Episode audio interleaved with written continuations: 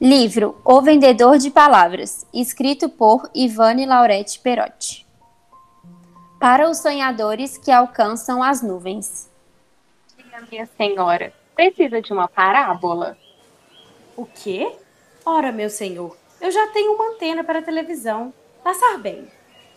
Era mais ou menos assim que começava o dia de um vendedor de palavras.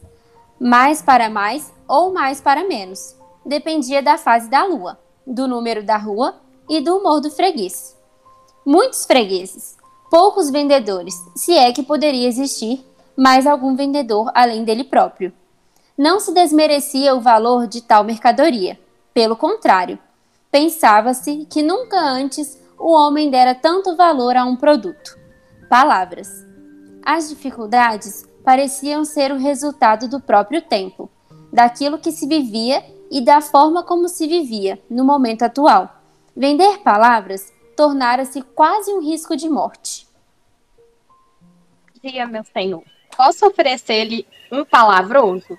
Está em promoção pela metade Você não do. tem mais nada para inventar? Não me faça perder tempo. Mas, meu senhor, eu sou o único vendedor dessas redondezas. Só estou a lhe oferecer um tufado Vocês de... são todos iguais. Licença. O volume de palavras não vendidas ameaçava o vendedor. Ambulantes são homens responsáveis pelos produtos que oferecem. Carregar as palavras não era lá uma tarefa muito simples. Não havia lugar certo para colocá-las, nem mesmo uma forma adequada para embalá-las em caixas, caixinhas, saquinhos e sacolões. Ainda, com tantas palavras paradas em seu estoque, o vendedor sofria uma reação alérgica o seu corpo virava um pimentão, vermelhidão, que começava no pescoço, bem embaixo do queixo, e se alastrava pelo resto do corpo. Da garganta para o resto da pele era um passo, e era a garganta a sofrer mais, arder mais, engasgar-se e coisas do tipo. Um verdadeiro sufoco. Quanto menos vendia, mais alergia. Quanto mais as palavras permaneciam no aguardo de um freguês, mais sofria o vendedor. Quem sabe a palavra-chave estivesse sem a devida atenção. Poderia ser esse o motivo de não vender umazinha sequer. Óbvio, uma questão de foco. Era uma possibilidade, carecia de teste.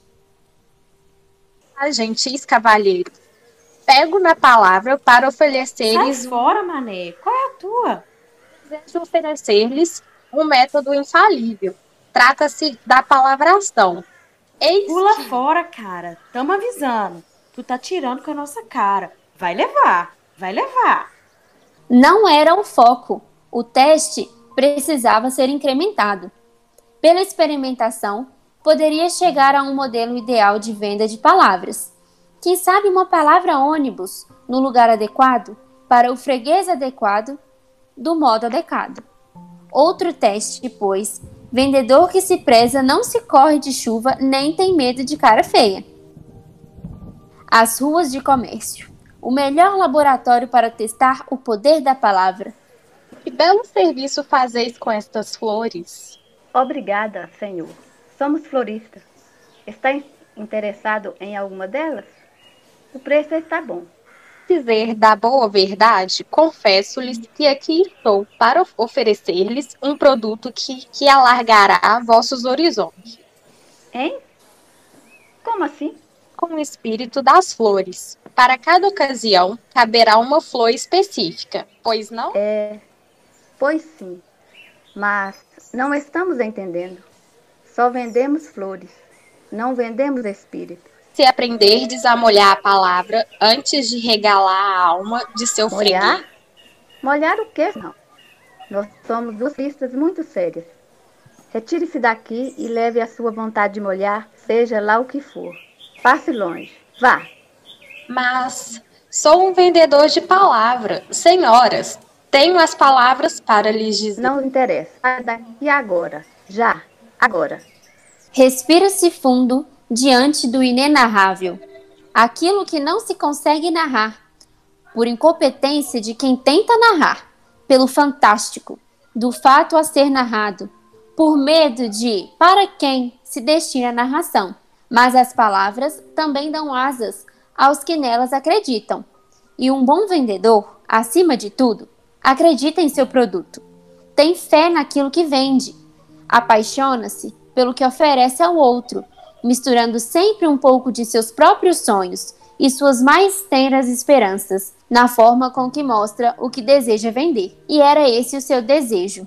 Há quantos dias amargava não vender uma única palavrinha sequer? As palavras apinhavam-se, acotovelavam-se, enfileiravam-se, pedindo para serem colocadas no mercado. Palavras só têm existência quando usadas, trocadas, aceitas, vendidas ou compradas, doadas, passadas adiante, esfregadas uma na cara da outra ou dos outros. Palavra isolada, cuidada, guardada, era palavra defunta, morta, mortinha da Silva e do Carvalho, enterrada em lugar até sabido, sem brilho nem cheiro, sem cor e sem dor. Palavra isolada era nada.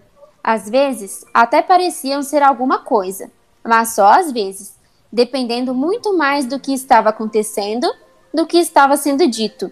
Vários fatos falam sozinhos, e a palavra deve brigar desde cedo para ter voz e vez. Palavras precisam de uso, de muito uso, para manterem-se jovens.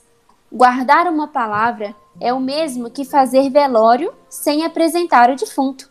Chora-se a perda de quem nem se conhece o corpo. Que dirá a alma? Quantas palavras sem alma dormem em berço grosso, à espera de um operário que as beije e balance? Fecundo berço que pode adormecer para sempre as palavras que ainda não nasceram.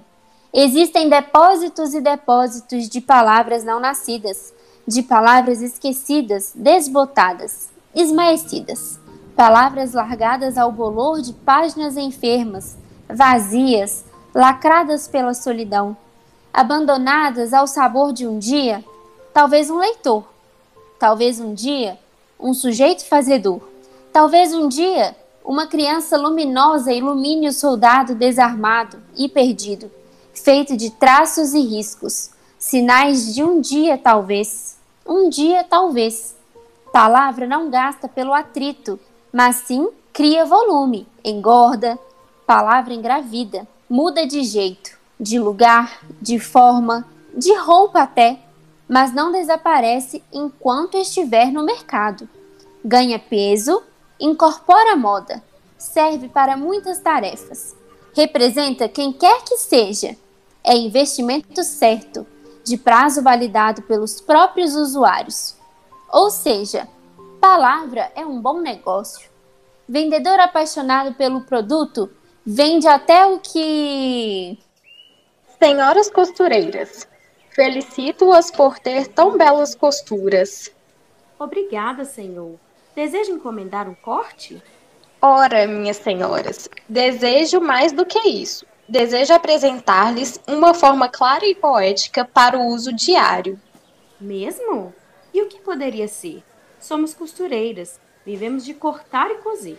Permitam-me apresentar-lhes uma forma inédita de medir as palavras. Senhoras? O quê? O senhor está a zombar de nós? Não, não, claro que não, dignas senhoras. Eu lhes peço a palavra para. Não pede que não vai ganhar. Não queremos ouvir mais nada. Quem pensa que é? Saia já daqui. Mas, senhora. Fora! Eu. Eu sou. Fora! Fora daqui! Bem tentou. As palavras pulavam para fora aos borbotões, ouriçadas pela esperança do uso e da existência. Mas o espaço fechava-se para elas. Que sentido haveria em viver sem sentido? Que sentido haveria em tanto vazio? Ah, difícil ser palavra em dias tão cheios de velocidades. Enquanto isso, o vendedor avermelhava-se mais e mais. Sua garganta inchara por dentro e por fora. Palavras trancadas podem afogar, elevar a temperatura, fazer o apetite aumentar ou diminuir, de acordo com a situação do usuário. Palavras geram efeitos colaterais até mesmo quando em estado de profunda estagnação. Palavras são seres, têm vivências estruturadas em potências diversas, isto é, desde que as deixassem viver. Mas que vendedor sem trato não lograva sorte? Haveria logo de oferecer a um freguês uma ponchuchada, um palavrão, uma palavrada. Com certeza, alguém deveria gostar de palavras grandes, ou então de palavras mais, como dizer, mais assim, grosseiras. Por que não? Afinal, as palavras não são responsáveis pelo uso que fazem delas. Os responsáveis que se identifiquem. Elas nunca têm nada a ver com o assunto, mesmo sendo o assunto em questão. E tinha-se dito: palavra de rei, que hoje algumas delas sairiam do anonimato. Isso lá era jeito de tratar um trabalhador honesto, cujo produto era um bem de tamanha envergadura? Ora, ora, ora, eis um grupo de abençoadas senhoras. Deus esteja convosco, nobres senhoras. Com o Senhor também. Amém. A que comunidade pertence?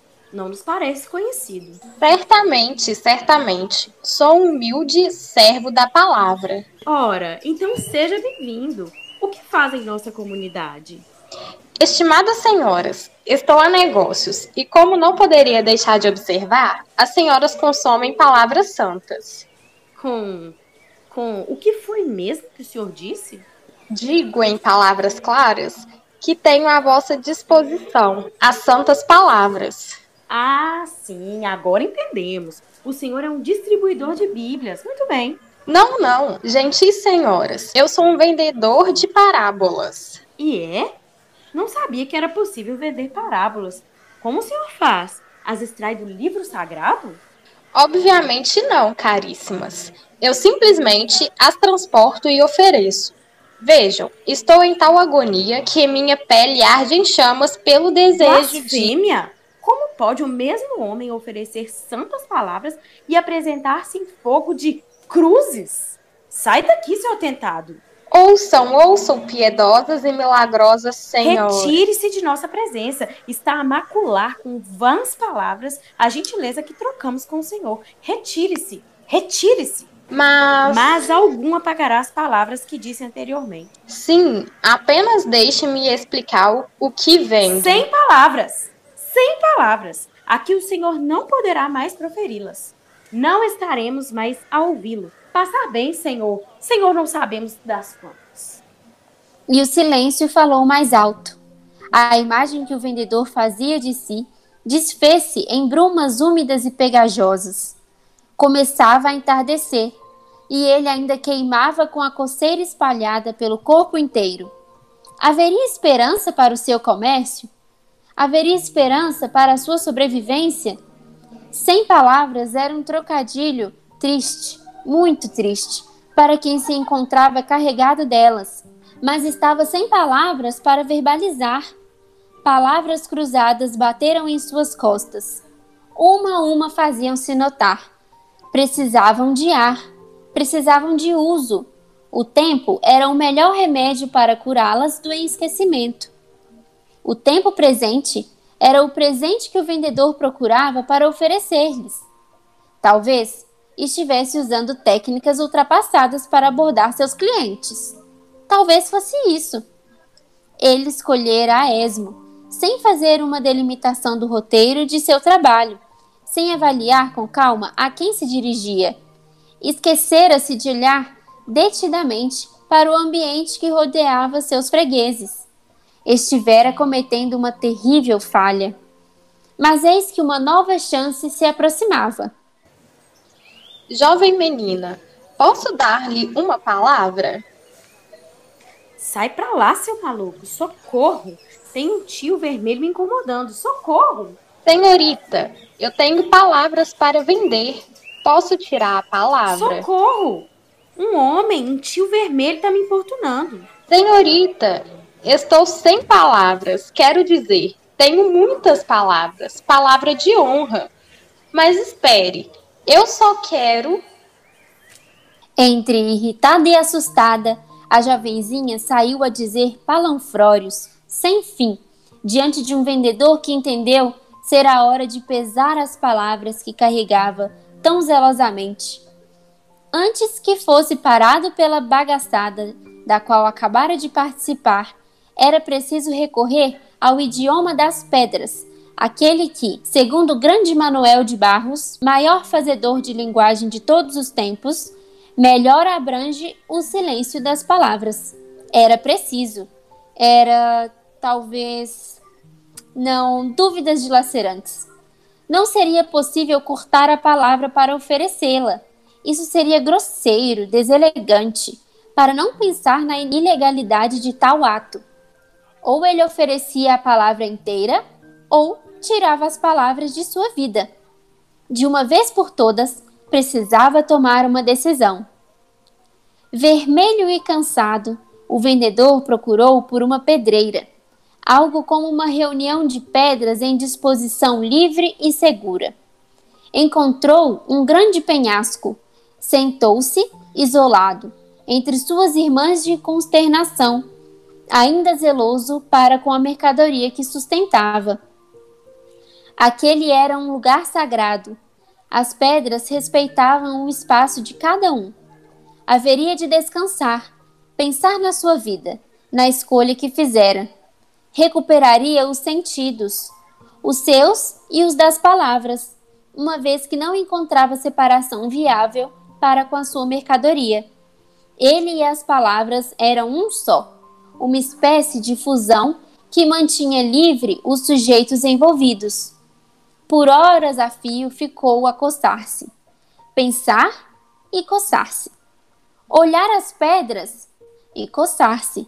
As palavras cobravam a masmorra da destituição. Quando finalmente serenou sua alma e acalmou as palavras agonizantes, ouviu ao longe uma nova linguagem. Não, não era nova. Apenas ele não soubera ouvi-la a tempo e com tempo.